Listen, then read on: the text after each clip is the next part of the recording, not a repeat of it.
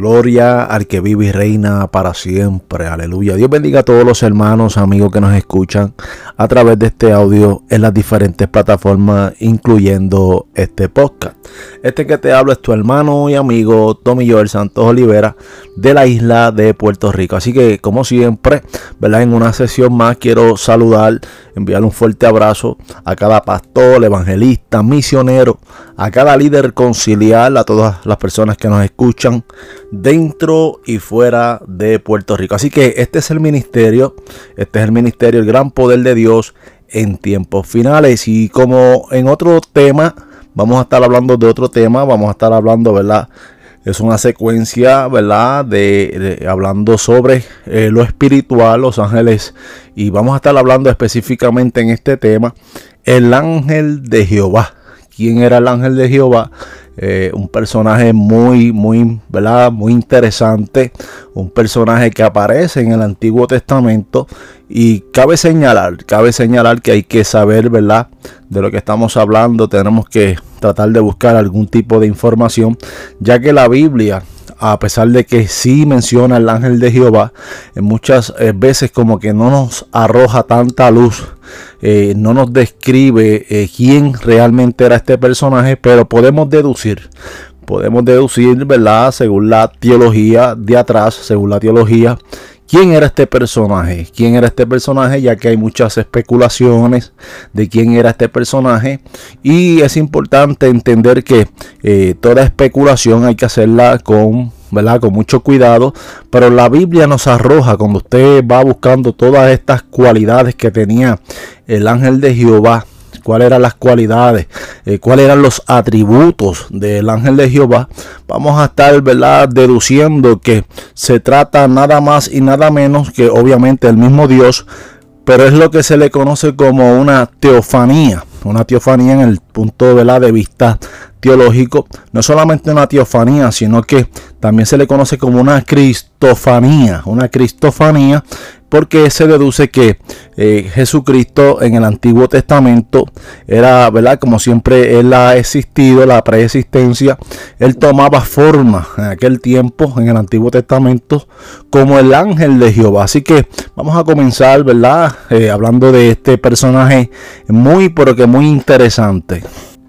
Y dentro del mundo angélico eh, a veces podemos ¿verdad? hacer un poco especulativo qué sucedió en el mundo angelical eh, qué cosas han sucedido y podemos ¿verdad? llegar eh, a la pregunta o posiblemente alguna conclusión más adelante, pero eh, es una pregunta que mucha gente se hace si aún en estos tiempos, en la actualidad, en el mundo espiritual todavía siguen cayendo ángeles, este, si todavía mantienen su integridad, ya que los ángeles pues tienen un libre albedrío y la gente se pregunta si los ángeles todavía dentro de la voluntad o dentro de su libre albedrío pueden desistir o pueden tomar decisiones que pueden acarrear, eh, ¿verdad? Que Dios todavía en estos tiempos siga desechándolo. Y hay algo interesante que nos dice las escrituras y es que la Biblia dice que todavía Dios, Dios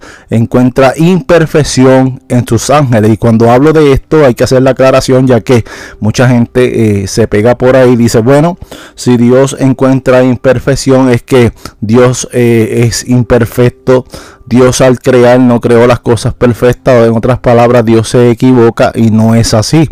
Dios es un Dios perfecto y todo lo que Él creó lo creó bueno y lo creó perfecto. Ahora, dentro de lo que es la voluntad permisible, dentro de lo que es el libre albedrío de cada individuo, de cada ser creado por Dios, está eh, ¿verdad? sujeto a unas decisiones muy personales de cada ser. O sea, cada ser decide libre y voluntariamente si quiere servirle al Dios creador o si no. Y eso es lo bueno de, ¿verdad? de esta fe, que Dios, el Dios del cielo, es un Dios que no, ¿verdad? no te exige. O sea, cuando te digo no te exige, sí tiene su, su exigencia dentro de las escrituras, pero que, mejor dicho, la palabra correcta que debo utilizar es que Dios no obliga al ser que Él crea, el ser que Él creó, a él no lo obliga a que le sirva, sino que él dejó ese libre albedrío para que cada ser, eh, ¿verdad? Decida si servirle o no servirle al Dios del cielo. Entonces eh, surge esta pregunta, ¿verdad? Que la gente dice, ¿y en estos tiempos seguirán cayendo ángeles? Una pregunta que es muy común, eh, me la han hecho, también me han hecho esa pregunta. Y es interesante, ¿verdad? Cuando uno empieza a escudriñar las escrituras. Y antes de seguir, quiero hacer la aclaración de un audio que hice anterior a, este. Eh, dije que en Apocalipsis, si usted recuerda y nos sigue ¿verdad? a través de los audios, va a entender eh, que dije en una ocasión que en Apocalipsis dice que hay un águila, un águila que grita, eh, grita por los aires, ay, ay, ay. Eh, cuando usted busca las diferentes traducciones, lo he dicho anteriormente, si me sigue ¿verdad? y me está escuchando, he dicho que las diferentes transliteraciones, en las diferentes traducciones bíblicas, yo uso diferentes traducciones bíblicas. Ahora, en la traducción Reina Valera 1960 dice que un ángel gritó en gran voz y dijo, ay, ay, de los moradores de la tierra. O sea, en las diferentes traducciones que yo utilizo, de hecho, eh, las diferentes traducciones más cerca a la original no aparece la palabra ángel, aparece como águila. Y no me, me sorprende que aparezca la palabra águila porque el apóstol Juan vio, ¿verdad? Estos cuatro seres vivientes, entre los cuatro seres vivientes, vio uno como en forma de águila. De hecho, el, en Ezequiel habla también que los seres vivientes que vio Ezequiel, había uno también que tenía rostro de águila. O sea, eh, no, es, no, no es sorprendente escuchar que hay águilas que son estirpes. Cuando hablo de estirpes, ¿verdad? Es que son grupos eh, eh, iguales, pero hay diferentes tipos de grupos de seres creados en el cielo. Eso hay diferentes diferentes tipos de estirpe. Así que eh, no es sorprendente que la mayoría de las Biblias traducen que un águila, un águila, usted lo puede buscar, usted puede buscar esa información, donde la mayoría de las Biblias traducen que un águila gritó a gran voz hay, hay de los moradores de la tierra y es ahí donde se llega a la conclusión dentro de la crítica textual de que es, un estirpe, un, un, ser angelical, ¿verdad? Un ser que Dios creó espiritual, donde está anunciando y se cree que es un estirpe dentro de las águilas espirituales, de unos seres que parecen águilas. Eso es el punto que yo quiero llegar. Así que, ¿verdad? Para que llegue a la aclaración o para que usted que está escuchando, pues, eh, ¿verdad? No esté pensando que estamos hablando aquí de mitología griega o mitología hebraica. No, no, no, no. Estamos hablando de lo que dice las diferentes tipos de traducción. Así que antes, ¿verdad? Que usted empiece a escuchar todo esto, usted busca las diferentes traducciones bíblicas y usted haga la comparación y haga la crítica textual. ¿Verdad? Como dije anteriormente, en el libro de Job dice claramente que Dios aún sigue encontrando imperfección en sus ángeles. Y cuando habla de esa imperfección, habla que dentro, dentro de esa eh, libre albedrío, dentro de esa voluntad independiente de cada ser, ellos deciden si servirle a Dios o no servirle a Dios. Muchos de ellos se revelaron y muchos de ellos, eh, ¿verdad? Contestando la pregunta, este verso bíblico nos da a entender, en el libro de Job, cuando menciona que aún encuentra imperfecciones, da a entender de entender que aún los ángeles dentro de esa voluntad eh, espiritual de cada ángel, de ese libre albedrío, ellos deciden si aún quieren servirles o no quieren servirles, si se revelan o no se revelan ante el Dios creador. Entonces, si Dios encuentra imperfección en sus ángeles, si Dios encuentra imperfección en sus ángeles, cuánto más en nosotros, cuánto más en la creación humana, que somos menos que los ángeles, estamos en una, ¿verdad? una posición, por decirlo de esta manera, eh, somos la creación eh, más pequeña de Dios y obviamente no vamos aquí a mencionar los diferentes tipos de vida, de naturaleza, de animales, de plantas, no, no estamos hablando, ¿verdad? Eh, seres que tenemos, ¿verdad? Este pensamiento crítico, que podemos razonar, que podemos, tenemos cierta inteligencia. Y no estoy diciendo que los animales no tengan inteligencia o que son irracionales. No, no, no. Ese, no, ese no es mi tema, ese no es mi fuerte. Así que más bien quiero hablar, eh, ¿verdad? De lo, de lo que es espiritual, de lo que dice la Biblia, porque para eso está el gran ministerio, el ministerio, el gran poder de Dios en tiempos finales. Y como siempre digo, no eh, queremos hablar cosas aquí que quedan quieran confundir a la gente, sino que más bien usted llegue y le motive este ministerio a seguir buscando, a seguir, ¿verdad?, inquiriendo conocimiento y que no se quede solamente en un pensamiento, sino que usted siga escudriñando más las escrituras y usted pueda llegar a esa conclusión espiritual siempre y cuando, escuche bien, siempre y cuando que el Espíritu Santo sea el que, ¿verdad?, usted lo dirija y que el Espíritu Santo le dé la iluminación que mucha gente habla de revelación, pero ya la revelación está desde Génesis a Apocalipsis. Esa es la profecía más segura. Así que vamos a continuar, ¿verdad? Retomando de nuevo sobre este mundo, eh, ¿verdad? Angelical, pero eso va a ser más adelante. Vamos a hablar específicamente del ángel de Jehová. Eh, en Miquea 5.2, eh, Miquea 5.2 dice de la siguiente manera. Mas tú Belén, Efrata, pequeña para ser en los guiares de, Judá. De ti saldrá el que me será o el que será Señor eh, en Israel. Ahora, eh, lo que me interesa y vemos acá mucho la atención eh, que más adelante dice que sus salidas, hablando en plural obviamente, sus salidas desde el principio de los días de los siglos otras traducciones dicen que sus salidas son desde el principio de la eternidad. Primero quiero decirle, ¿verdad? Cuando estudiamos un poquito más a fondo en las diferentes, ¿verdad? Teologías, eh, se llega a la conclusión por los expertos, ¿verdad? Y quiero hablar de esto. Y esto lo vamos a hacer con mucho cuidado a través de los diferentes comentarios de gente, ¿verdad? Que son unos expertos teólogos y que ellos pues son humanos y también cometen errores, pero son gente que han estudiado bastante eh, lo que es la papirología, las escrituras y ellos comienzan a hacer unos argumentos muy interesantes eh, donde ellos dicen que Dios o, o, la persona de Cristo dentro de lo que es la preexistencia ha tenido muchas salidas. O sea, es interesante, nos preguntamos el por qué nos hacemos la conclusión o hacemos la pregunta si la única salida que tuvo Cristo fue la primera vez que se encarnó y es ahí, eh, ¿verdad? Que es donde yo quiero llevarlos eh, dentro de lo que es eh, la prácticamente la cristofanía en el Antiguo Testamento, porque ellos piensan de que Dios ha tenido muchas salidas.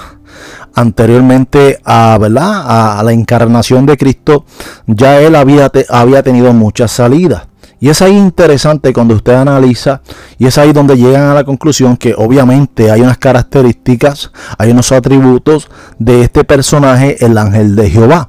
Y es ahí donde ellos piensan, ¿verdad? Que Cristo eh, se hizo una cristofanía en el Antiguo Testamento y apareció muchísimas veces en el Antiguo Testamento, pero eh, ellos llegan a unas conclusiones muy, muy interesantes. Dentro de todas estas eh, salidas, eh, de muchísimas, muchísimas salidas que ha tenido el Señor, eh, él siempre ha tenido la primacía, ¿verdad? Siempre ha tenido las primicias, de, obviamente, de todo lo que él hace, ya que es el primogénito de entre los muertos también se le conoce porque ha sido el único que ha resucitado de entre los muertos, que sigue eh, vivo y seguirá vivo por todos los siglos. Pero eh, yendo un poquito más a la cristología de atrás, yendo a lo que es el Antiguo Testamento, es interesante cuando hacemos estos análisis, ¿verdad? Y vamos estudiando y vamos entrelazando los versos bíblicos, que este personaje en particular eh, tiene unas características o tiene unos atributos donde vemos que mucha gente le rendían adoración, donde la gente se humillaban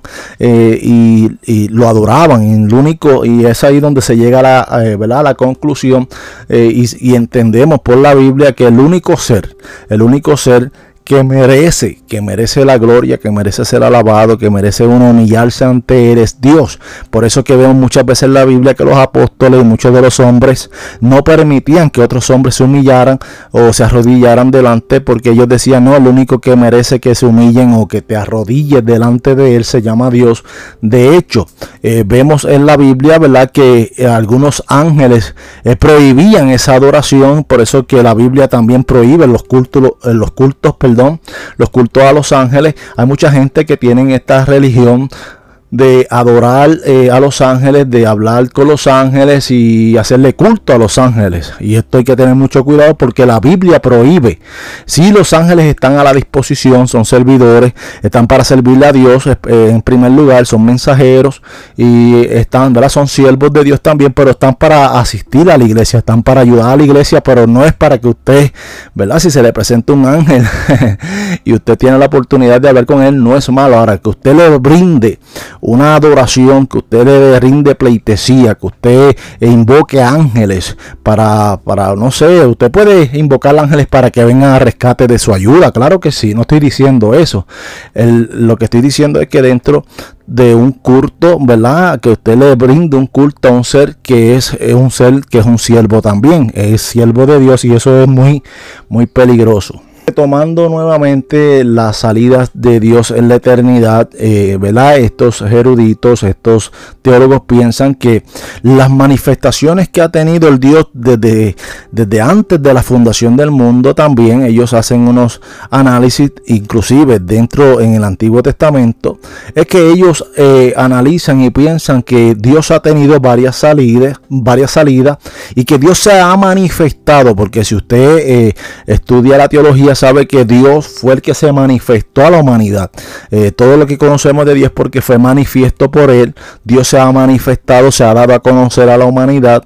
Por ende, pues eh, sabemos que el mismo Dios es el que se revela, es el que ¿verdad? se ilumina o se manifiesta al ser humano. Y ellos eh, piensan que Dios se ha manifestado en tiempos anteriores, dependiendo de la criatura o dependiendo el lugar, por lo menos específicamente en el Antiguo Testamento. Y como digo muchas veces, yo a mí me gusta mucho eh, preguntarle al verso bíblico, al texto bíblico. Y la Biblia dice que Dios ha salido antes, muchas veces salió antes de la creación, antes de lo que ha sido manifiesto. Entonces la pregunta aquí, yo siempre le pregunta al texto bíblico, me gusta preguntarle si ha salido, a dónde ha salido. ¿A dónde ha salido el Dios del cielo antes de la creación del mundo? ¿Hacia dónde salió? Pues eso son cosas, ¿verdad? Que mucha gente, pues, eh, uno tiene que, ¿verdad? Tener un cierto cuidado. Y, ¿verdad? Uno también tiene que tener cuidado con lo que uno pregunta. Pero eh, creo que como seres humanos, eh, tenemos, ¿verdad?, que preguntar cosas y nos hacemos preguntas, claro que sí, nos hacemos preguntas de muchas cosas.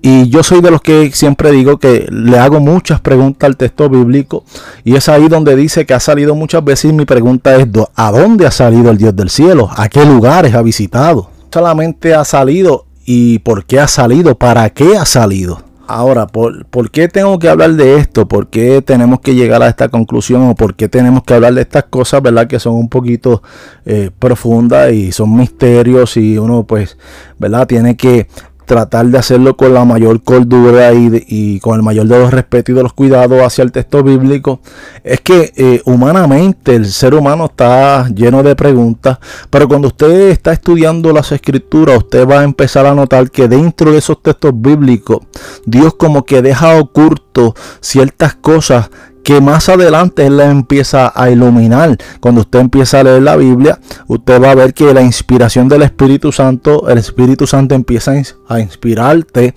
y empieza a revelarte o a iluminarte cosas que están ocultas, que posiblemente si las leemos a las millas, eh, no nos vamos a percibir, no las vamos a, no nos vamos a dar cuenta, pero cuando leemos con mucho cuidado, eh, la iluminación, la inspiración está ahí. Dios comienza a revelarte, iluminarte cosas que están ocultas, que así vista no las podemos ver, pero están ahí. Cuando hablamos del ángel de Jehová en, particular, estamos hablando obviamente de la salida de Cristo antes de la encarnación. Ya teológicamente, ¿verdad? Eh, se ha hecho estudio de que este ángel de Jehová es el mismo Cristo, eh, ¿verdad? Que se hizo una cristofanía. Pero pues eh, esta posición es una posición de Cristo en el Antiguo Testamento a nivel angélico. Él, ¿verdad? Tiene eh, esta forma angelical dentro de esa esfera espiritual o dentro de esa esfera de manifestación, ¿verdad? Es ahí que se manifiesta Cristo en forma angelical. Esto es un poco, ¿verdad?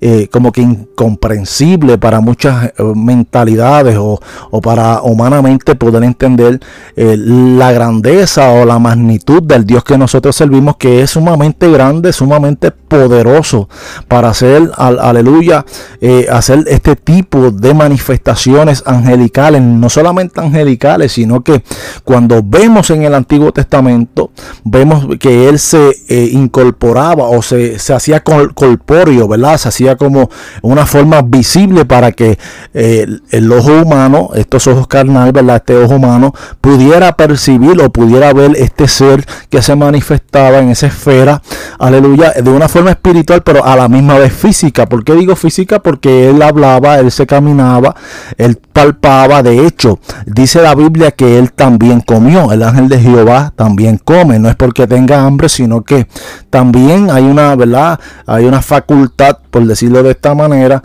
dentro de un cuerpo glorificado como el que tuvo Cristo, que Cristo también cuando resucitó también comió. No porque tenía hambre, sino que a Dios pues le place dentro de sus atributos eh, crear o, ¿verdad? o crear este cuerpo glorificado de una forma como a él le plació. Así que yendo por ahí, hay unos atributos, hay unas palabras específicamente sobre este ángel de Jehová. Dice que él es un príncipe, es el príncipe de los escuadrones de Jehová, de los ejércitos. O sea, es un príncipe, eh, es una jerarquía, ¿verdad? Suprema. Eh, podemos deducir que es una jerarquía suprema, ya que vemos algunos seres, eh, ¿verdad? en la parte humana, vemos a Abraham, vemos a algunos Moisés, vemos, ¿verdad? a Gedeón a mucha gente que estuvieron la experiencia con el ángel de Jehová y sabemos muy bien que la Biblia enseña que la persona que ve a Dios en su naturaleza se puede morir. Por eso ellos eh, temían y clamaban, hemos visto al ángel de Jehová,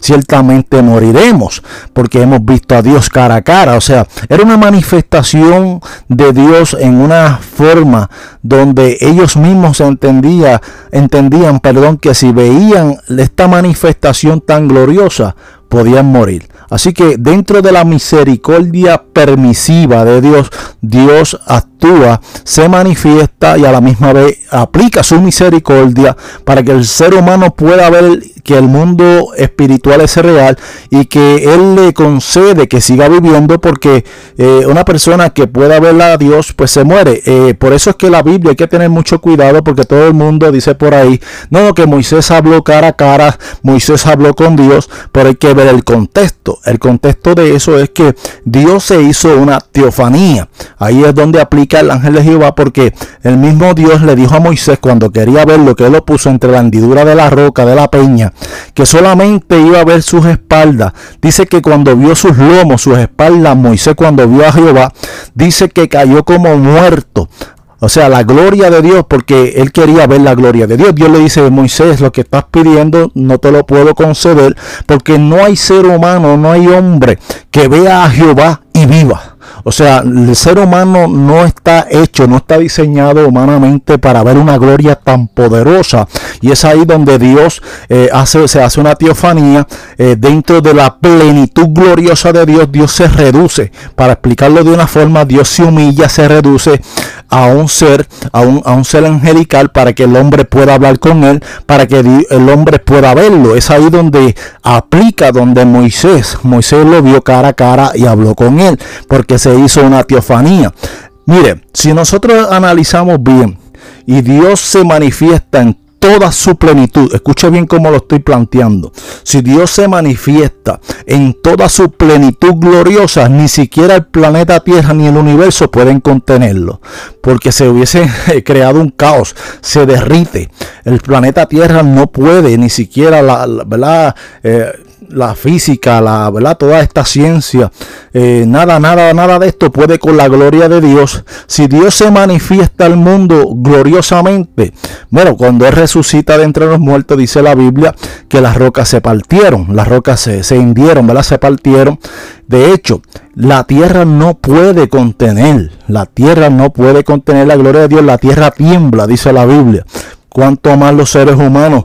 Imagínese usted. Así que, yendo, ¿verdad? Haciendo esta comparación o este análisis de la gloria poderosa del Dios del cielo, créeme hermano que o amigo que me escucha o amiga, la gloria de Dios es tan poderosa que ningún ser humano puede resistir. Así que Dios se humilla, se hace una teofanía teológicamente, se hace una especie de ser humano de en forma de hombre y también lo vemos como un ángel, o sea, hay ángeles que toman forma de hombre, de seres humanos, y hay muchos relatos bíblicos sobre eso, y hay también muchos testimonios de gente que han hablado con seres humanos, pero eh, después que terminan de hablar, eh, saben que eran ángeles, del espíritu le da a sentir que era un ser era un ángel y que no era un ser humano. Pero bien, sigamos, sigamos con este eh, audio. Sabemos que vamos a tomar varios audios sobre el ángel de Jehová, posiblemente dos o tres, pero vamos a tratar de hacerlo en dos para llegar a esta conclusión tan interesante sobre el ángel de Jehová que utilizando esta palabra, esta palabra, eh, ¿verdad? Que hemos escuchado, que hemos hablado y que hemos escuchado muchas veces, es la cristofanía.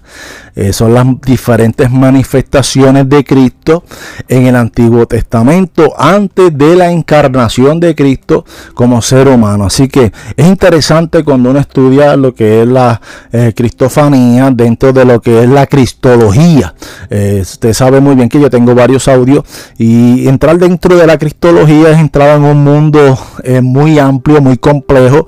hablar de la cristología es sumamente profundo, pero es ahí también uno de los atributos, ¿verdad? Esta cristología dentro de lo que es la cristología de Dios es muy, porque muy interesante. Que hago todo esto como en forma de introducción para que usted pueda entender que hay varias manifestaciones del Mesías, varias manifestaciones de Cristo es importante que Dios aquí nos socorra, Dios nos dé la iluminación, Dios nos dé, ¿verdad? Prácticamente el discernimiento y para que Dios nos socorra en esta perspectiva espiritual dentro de este pensamiento espiritual, ya que es un pensamiento, o ¿verdad? No un pensamiento como tal, sino que es una realidad, es una realidad bíblica donde introducirnos a ella, pues eh, es muy, ¿verdad? Es un tema muy, muy delicado a la misma vez muy amplio, muy complejo. Dios también eh, nos afirme dentro de lo que es la, ¿verdad? la doctrina bíblica para no ser confundido, ya que dentro de,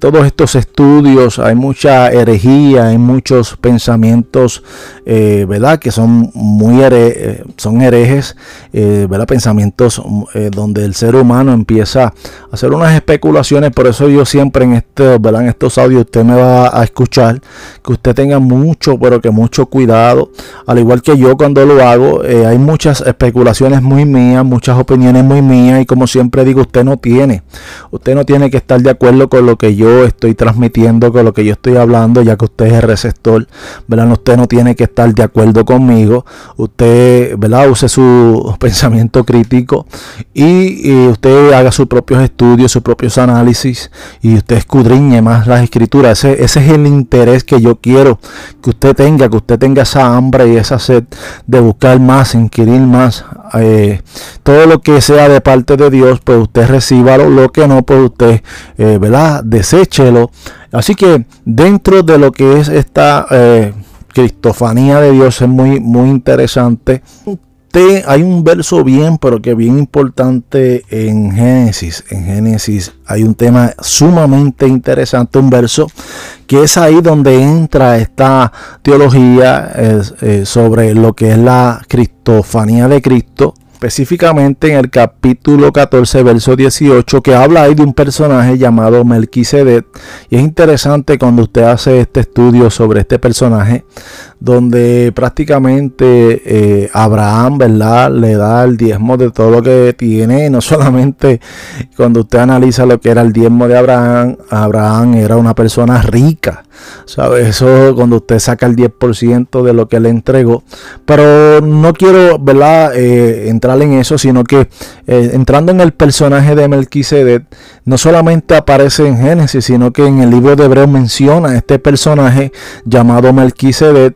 Y hay unas cualidades, hay unos atributos que vemos que es un cuadro, es un cuadro exactamente, ¿verdad? Prácticamente sobre la persona de Jesucristo y podemos hacer esta comparación de que se trata o se habla de la misma persona y es interesante cuando hacemos estas evaluaciones, cuando hacemos estos estudios eh, concernientes a Melquisedec y sobre la persona de Jesucristo. Interesante porque habla de eh, Melquisedec, rey de Salem, pero hay otras cualidades y de hecho es ahí donde también está hablando de otras salidas eh, de otra salida que ha tenido el Mesías en el Antiguo Testamento, no solamente esa, sino la, vez que Sara se le presenta a Sara, ¿verdad? Y le dice que va a tener un primogénito, que ella se ríe y él le pregunta, él fue con dos ángeles más. Muchos han llegado a la conclusión que este es el Padre, el Hijo y el Espíritu Santo, es algo, ¿verdad? Que no voy a especular ahora, pero eh, andaba con dos ángeles más, aparecieron tres ángeles allí, le hicieron, ¿verdad? Prácticamente mataron un cabrito para que ellos comieran y se reunieran allí. Y vemos las diferentes salidas. Eso es el término que se le habla dentro de la cristofanía. Las diferentes teofanías de Cristo en el Antiguo Testamento. Las diferentes salidas de Cristo o las diferentes salidas de Dios. De este personaje, Melquisedec, está hablando ¿verdad? específicamente de este personaje. Dice que él es rey.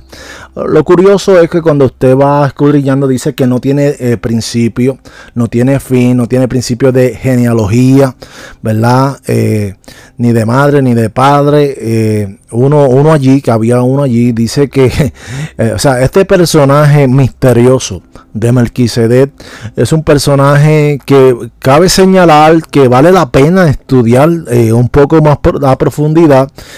tal vez usted dirá, pero ¿para qué nos ayuda eso? Bueno, nos ayuda a entender muchas de las cosas de los atributos de Dios que Dios en su plenitud o en su naturaleza espiritual, porque decir, ¿verdad? Eh, por decirlo de esta manera, eh, Dios tiene la facultad, Dios tiene la facultad o tiene los atributos de manifestarse como Él quiere, donde quiere y cuando Él quiere y con la persona que él quiera manifestarse. Así que es interesante este personaje llamado Melquisedec. Nuevamente dice que él es rey. Dice ahí cuando usted lee que él es sacerdote. De hecho, en Hebreos dice que Melquisedec era sacerdote, pero que Jesucristo es mayor que Melquisedec. O sea, cuando está haciendo esta comparación, es la, misma persona en el Antiguo Testamento era Dios, pero ahora lo está poniendo el libro de Hebreos. Y quiero hacer una aclaración: el libro de Hebreos entró al canon. Eh, porque pensaban que Pablo, ¿verdad? Eh, fue el que escribió el libro de Hebreo. Otros dicen que fue Bernabé, otros. Eh, hay diferentes especulaciones, ¿verdad? De quién escribió. Pero hacen ya 10 años, escuche bien, si usted no se ha actualizado, eh, actualícese. Ya se ha descubierto por los eruditos tanaítas de la, del Museo de Jerusalén que Pablo no pudo haber escrito el libro de Hebreo. Sí hay unas características de cómo él escribe que son muy parecidas, pero se cree que el que lo escribió fue un sumo sacerdote. Jacador, un Cohen, eh, ¿verdad? un sumo sacerdote, pero no solamente un sacerdote, sino que pudo haber sido también un sacerdote o alguien que estuvo muy cerca, ¿verdad? De los sacerdotes y que se convirtió a Cristo. Pero, ¿verdad? En eso, ese no es el tema y no vamos a entrar en eso. Pero para que usted sepa, ya hace más de 10 años que se ha descubierto que Pablo no escribió, no, o no pudo haber escrito, ¿verdad? También es una especulación, pues eh, si lo escribió, pues amén, gloria a, gloria a Dios por eso. Sea quien haya escrito el libro, lo importante es que Dios inspiró a esa persona y, y era un sumo, sumo conocedor, un conocedor vasto de los rituales de la liturgia, de lo que es el sacerdocio, ¿verdad? De los sacrificios. Dice que Jesucristo es mayor en sacrificio porque el sacrificio que hacían estos sacerdotes tenían que hacerlo una vez al año, pero Cristo lo hizo una vez y para siempre. Y que Él está abogando como sumo sacerdote en el cielo por nosotros al Padre. Así que, ¿verdad? Retomando de nuevo en el Antiguo Testamento, dice, dice allí que era rey, pero a la misma vez que era un sacerdote. Dice que era rey y, y, que era sacerdote del Dios Altísimo. Y cuando habla del Dios Altísimo, está hablando del Dios verdadero, el Dios omnipotente, el Dios omnipresente, el Dios omnisciente, el Dios que es supremo, que está en luz inaccesible, el Dios creador de todas las cosas, al Dios que ¿verdad? nosotros le servimos, que está en la Biblia, y el Dios que nosotros creemos es el Dios que eh, ¿verdad? Está hablando este, eh, este verso bíblico que eh, Melquisedec era sirviente prácticamente de él, pero, ¿verdad? Cuando usted deduce o usted estudia, sabe que es la persona de Dios, la persona de Jesucristo, ¿verdad? En una teofanía, en una, cristolo, en una cristofanía, mejor dicho, en ese momento suele, suele confundir a mucha gente porque todavía no han entendido que cuando se habla del Dios esencia, cuando se habla del Dios esencia, se habla de Dios es uno. Dios es uno, el Ejat, pero ese Ejat hebreo, ¿verdad? Eh, cuando usted lo analiza, significa que hay, eh, ¿verdad? una unión de un ser que es uno, pero tiene una coexistencia de tres, eh, de tres personas, o sea, y esto mucha gente es incomprensible, mucha gente no lo quiere aceptar, pero Dios es una Trinidad, o sea, Dios es un Dios que tiene esta coexistencia con el Padre, con el Hijo y con el Espíritu Santo, pero el tema, el tema no es la Trinidad, así que eh, yendo por esa línea vemos, ¿verdad? Eh, todo este, este asunto, todo este verso bíblico, cómo va describiendo a este ser llamado Melquisedec y cómo eh, Abraham le da los diezmos. Y no solamente eso, eh, hace unas cosas donde él parte pan, ¿verdad? Parte pan y dice la Biblia que también el fruto de la vid lo toman allí y es lo mismo que hizo Jesús en la, Santa Cena o cada vez que se reunió con sus discípulos, ¿verdad? Eh, lo hacía de la misma manera. O sea, hay muchas descripciones que dan a entender que este es el mismo ser y obviamente usted si lo quiere tomar como una mera especulación, pues se respeta su, pensamiento, se, ¿verdad? se respeta ese pensamiento que a lo mejor usted dirá, no, pero es que eso son especulaciones, no podemos decir que exactamente era Cristo, pues, pues, ¿verdad? Pues dentro de ahí pues también se respeta. Pero cuando usted estudia a fondo la teología eh, de, Dios, ¿verdad? Usted va a entender que hay unas, unas herramientas, ¿verdad? Hay unas cualidades que eh, se van entrelazando para llegar a este tipo de conclusión. Hablamos de este tema, tenemos que hablar de las diferentes manifestaciones de Dios, las diferentes manifestaciones del verbo. Dice la Biblia que Él creó todas las cosas, que Él creó lo invisible y lo visible. Pero cuando eh, vemos las diferentes manifestaciones, no estoy hablando de los diferentes nombres en el Antiguo, de, en el Antiguo Testamento de Dios, del Chadai, ¿verdad? No estoy hablando de Adonai, no, no, esos son nombres. Aunque son tipos de manifestaciones que hubieron unas, ¿verdad? Unos efectos dentro del Antiguo Testamento sobre la persona de Dios, porque eh, cuando hablo de persona de Dios no estoy diciendo que Dios sea, ¿verdad? Un ser humano, no, sino que tiene una personalidad como dije en otros audios. Y es interesante, ¿verdad? Lo que él, él como Dios se deja manifestar. Este Melquisedec está cumpliendo una función dentro de esa manifestación como sacerdote. Está haciendo, ¿verdad? Eh, esta, esta, función de sacerdote en ese momento. Y la pregunta eh, que se hacen los teólogos, ¿qué tipo de sacerdote, de qué tribu? Porque mayormente los sacerdotes eran los levitas y los levitas obviamente tenían una genealogía, una secuencia, ¿verdad? Desde Aarón. Y pues este ser que aparece allí es un ser desconocido para todos los que estaban allí. Obviamente eh, fue mucho antes de Moisés, mucho antes de, de... Por eso es que es interesante que Aarón, porque está haciendo para la época de Abraham. Todavía la ley no estaba, todavía no estaba el tabernáculo, todavía no estaban los sacrificios. Dice allí que él era un sumo sacerdote por eso es interesante. O sea, sacerdote eh, ¿De quién? O sea, dice que es del Dios Altísimo. O sea, en otras palabras, eh, vemos que Dios sigue siendo eh, un Dios de que en el Antiguo Testamento Dios hizo provisión cuando el hombre peca, hizo sacrificio porque lo vistió con pieles. Es allí donde hace un sacrificio y es otra de las salidas de Jesucristo en el Antiguo Testamento donde Él hace un sacrificio, mata una oveja, ¿verdad? Y los viste. Adán y a Eva los viste allí. Y eso es otra de las manifestaciones, otra de las salidas, por eso, otra de las salidas, perdón, por eso Dios dice la Biblia que Dios estuvo en muchas salidas. Así que es interesante, es interesante cuando entramos en todo este tema eh, profundo de lo que es la cristofanía de Jesucristo. Usted tiene que entender que nosotros eh, estamos siendo llamados a ese llamamiento del sacerdocio a través de Jesucristo, porque Jesucristo es el sumo sacerdote, eh, mayor que el del Melquisedec, y dice, y con llamamiento. O sea, es algo interesante lo que dice Hebreo sobre también este personaje llamado eh, Melquisedec, pero obviamente hablando de la persona de Jesucristo en el Antiguo Testamento, ya Cristo en ese nuevo pacto hace, ¿verdad? Eh, ese funcionamiento, ese cumplimiento de la, ¿verdad? de la redención o de la remisión de pecado, mejor dicho, del ser humano. O sea, una vez y para siempre. Y entonces te hace una explicación que no era como eh, este ritual, esta liturgia del Antiguo Testamento, donde los sacerdotes tenían que entrar una vez al año y presentar el pecado del pueblo con unos sacrificios. Y no solamente presentar el pecado del pueblo, sino los pecados también del sumo sacerdote, los pecados de los sacerdotes, porque eran seres humanos, fallaban también. Tenían que prepararse bajo este ritual, ¿verdad? Para presentarse una vez ante Dios. Ya usted sabe la historia mejor que yo, que lo ataban eh, por los tobillos, eh, ¿verdad? Con unas sogas especiales donde tenía que entrar al templo, al, lugar santísimo, al lugar sagrado, tocando unas campanitas. Y si esas campanitas dejaban de sonar, era preocupante, era que eh, morían ante la presencia de Dios porque fueron encontrados faltos ante la presencia de Dios y nadie podía entrar al lugar santísimo a, socorrerlo, a buscarlo, porque inmediatamente tú pasabas esos límites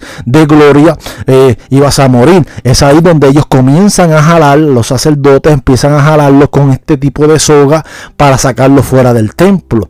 O sea, es interesante todo esto que estamos hablando de cómo Dios obraba en el Antiguo Testamento y cómo a través de Jesucristo Él cumple ese sacrificio perfecto, el, el cordero inmolado, y es allí donde Él dijo, consumado es, en la, ¿verdad? Cuando fue crucificado, y es interesante lo que ocurre cuando él muere. Dice la Biblia que el velo del templo se rasgó en dos, de arriba hacia abajo, dando a entender que hay un libre acceso de Dios, ¿verdad? Un libre acceso de entre los hombres hacia Dios, que el hombre puede eh, ir a ese, a ese, a ese Dios del cielo, presentarse a través, por lo, a través ¿verdad? de los méritos de Jesucristo a través de ese sacrificio perfecto. Así es ahí donde Hebreos habla que ese sacrificio de Jesús, el sacrificio que hizo Jesús, fue una vez y para siempre. Gloria a Dios por eso. Gracias a ese sacrificio de nuestro Señor Jesucristo.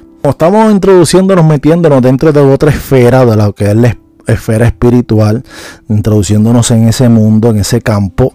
Hay que eh, tomar las medidas, ¿verdad? Eh, hay que ser mucho, muy cuidadoso con lo que estamos eh, hablando y, y, con lo que vamos también a estar leyendo. Y es interesante cosas que están ahí que eh, no han sido eh, veladas, ¿verdad? Que están eh, veladas a, los ojos espirituales de los seres humanos.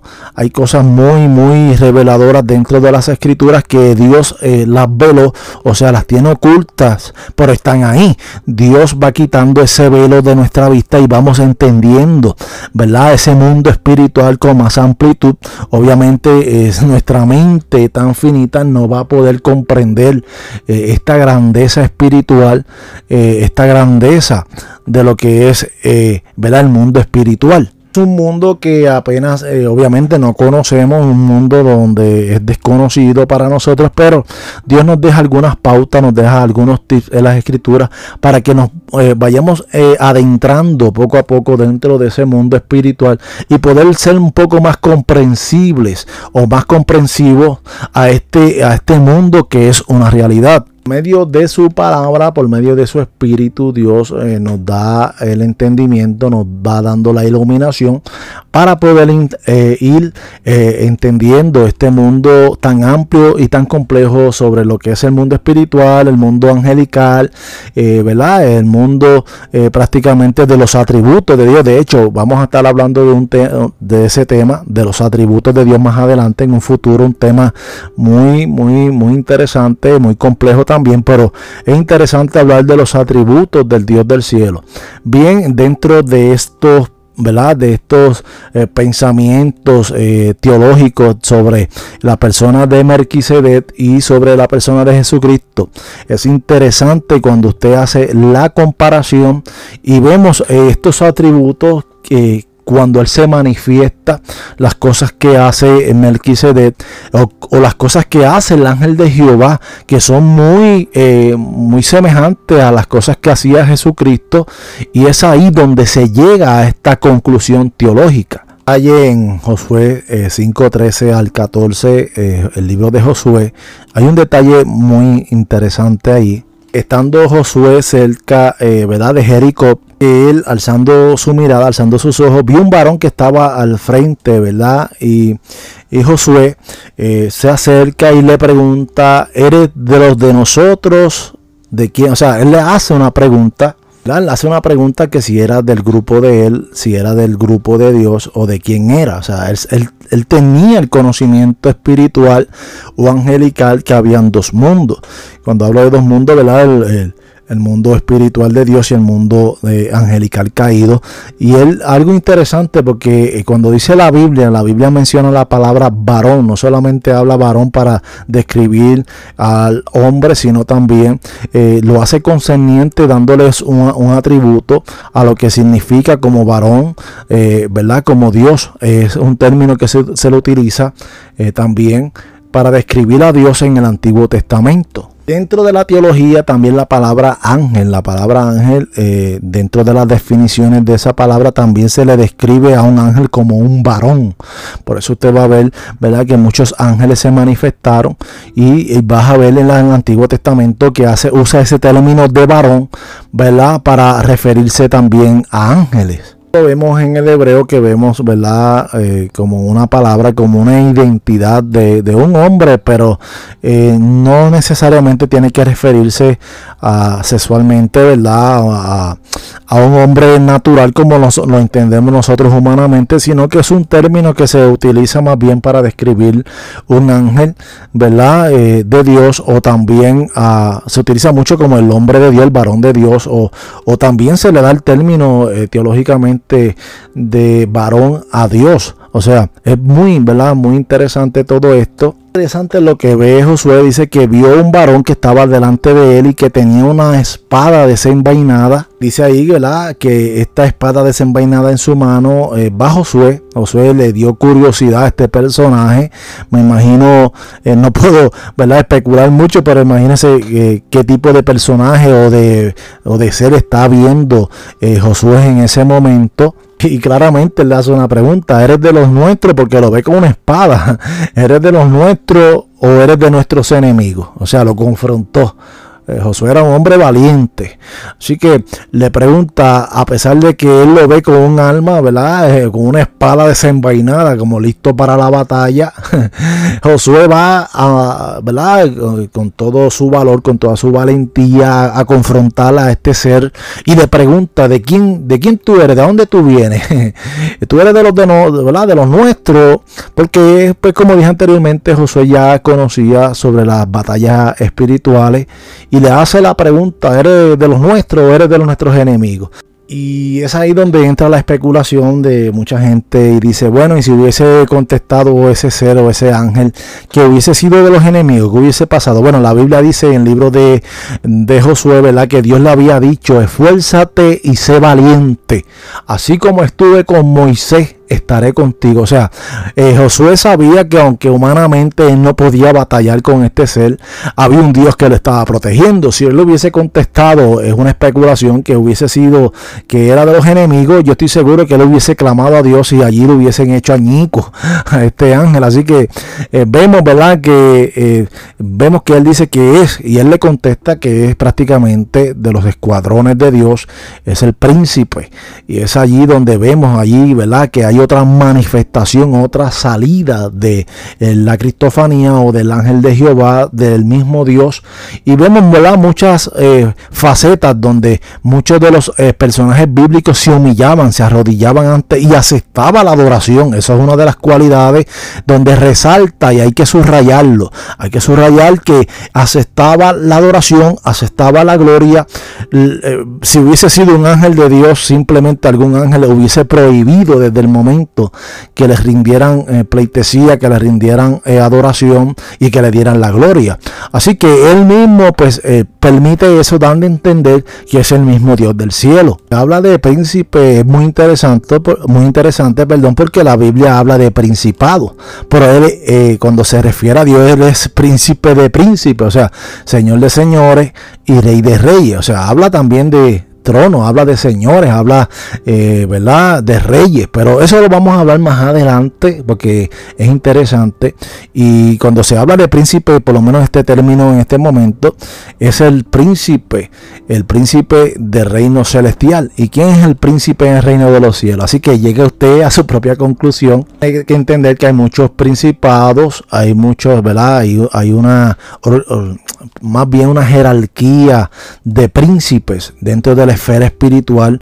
Hay, ¿verdad? Un, grupo de grandes principados donde eh, eh, está en los aires, obviamente que fueron engañados por el enemigo, pero en la esfera espiritual de los ejércitos de Dios hay una jerarquía de eh, principados que son de parte de Dios, que es una esfera incontable palabra eh, es una esfera eh, espiritual de una eh, jerarquía, ¿verdad? A nivel de príncipes. Está hablando de diferentes principados que se encuentran en la atmósfera espiritual. El mundo espiritual tenemos que entender, como lo hizo Josué, hizo la pregunta, ¿eres de los buenos o eres de los malos? En otras palabras, eh, hay un mundo espiritual bueno y un mundo espiritual malo, donde dentro de esta jerarquía espiritual mala sobrepasa un mundo espiritual bueno que es mayor, es mucho más grande y es ahí donde, ¿verdad? Tenemos que centrarnos, es allí donde tenemos que entender que el el, ¿verdad? el mundo espiritual de Dios es más abarcador, más infinito, más incontable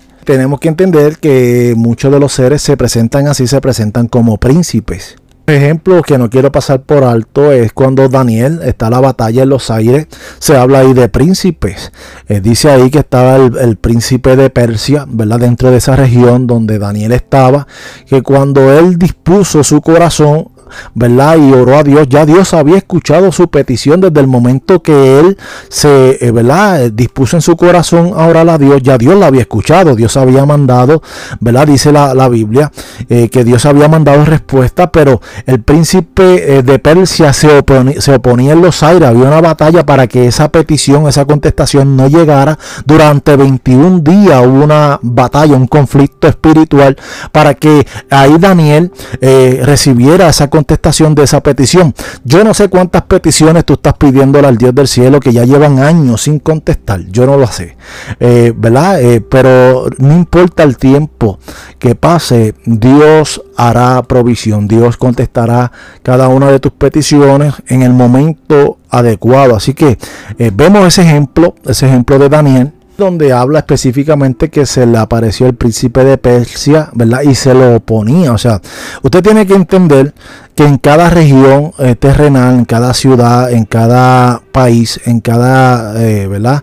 En cada lugar de este mundo, en la esfera espiritual, hay principados gobernando en los aires.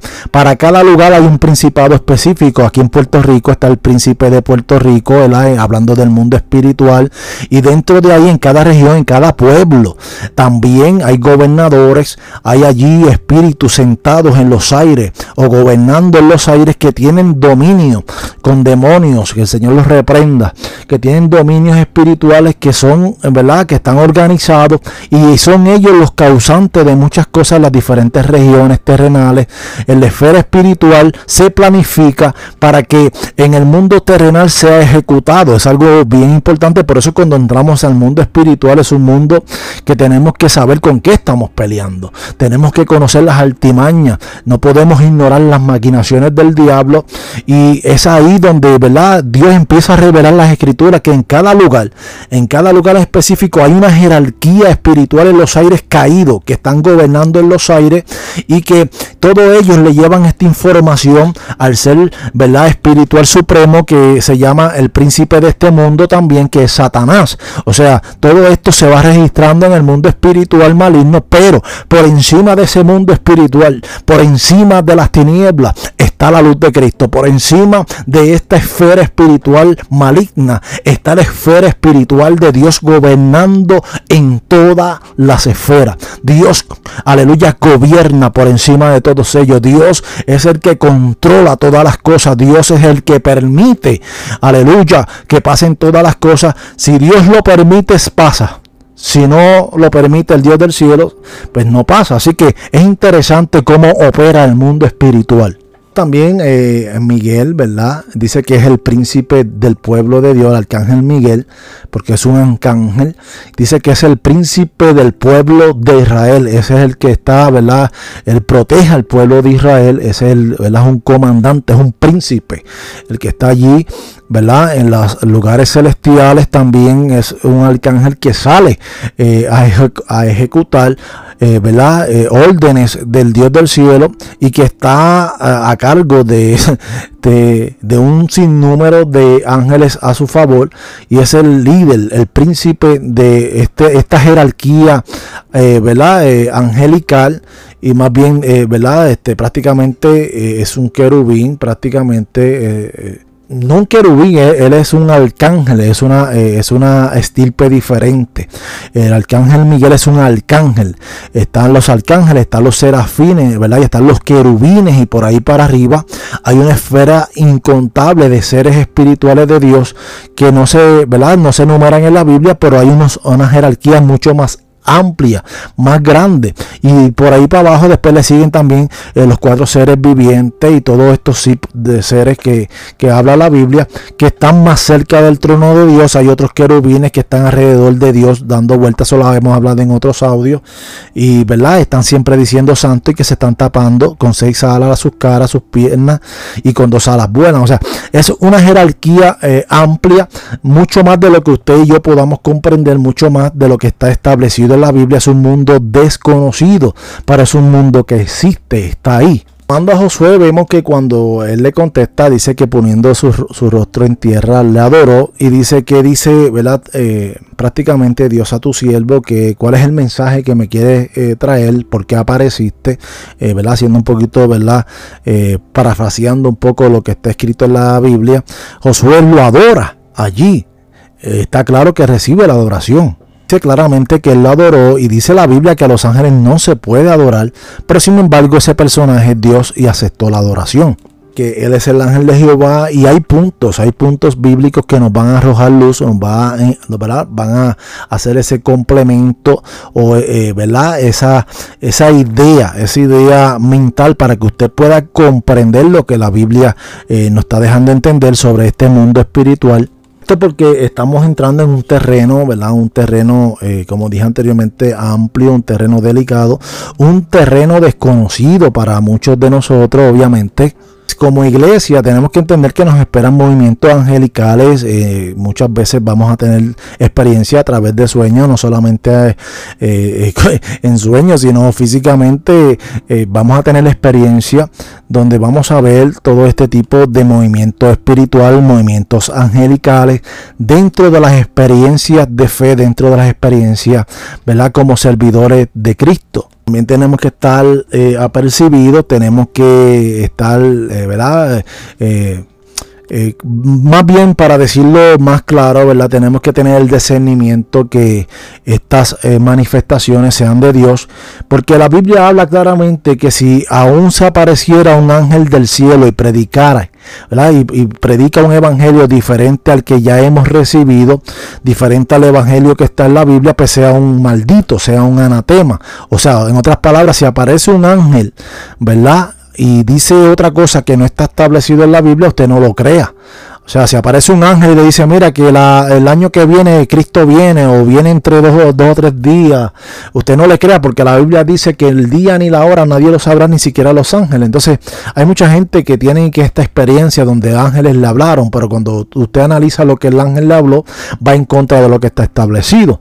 Por eso que lo que está establecido en la Biblia no se puede trastocar, usted no, le, no lo puede alterar porque ya está establecido por Dios. Así que si aparece a un ángel, ¿verdad? Hablarle cosas que no están establecidas en la Biblia, pues sea un maldito, sea un anatema. Usted rechácelo o no lo escuche. Ahora, si viene un ángel por un mensaje de parte de Dios y es bíblico y usted entiende que es Dios, pues usted pues asegúrese y tenga el discernimiento que es Dios. He dicho esto, vamos a dejarlo hasta aquí. Vamos a hacer otro audio, ¿verdad? Concerniente a lo que es el ángel de Jehová. Así que, eh, ¿verdad? Lo vamos a dejar hasta aquí. Así que este fue el ministerio, el gran poder de Dios en tiempos finales. Este que te habló es tu hermano y amigo Tommy Joel Santos Olivera de la isla de Puerto Rico. Y como siempre digo, será hasta una próxima y que el chalón, la paz de Dios sea contigo y con tu familia. Dios te bendiga.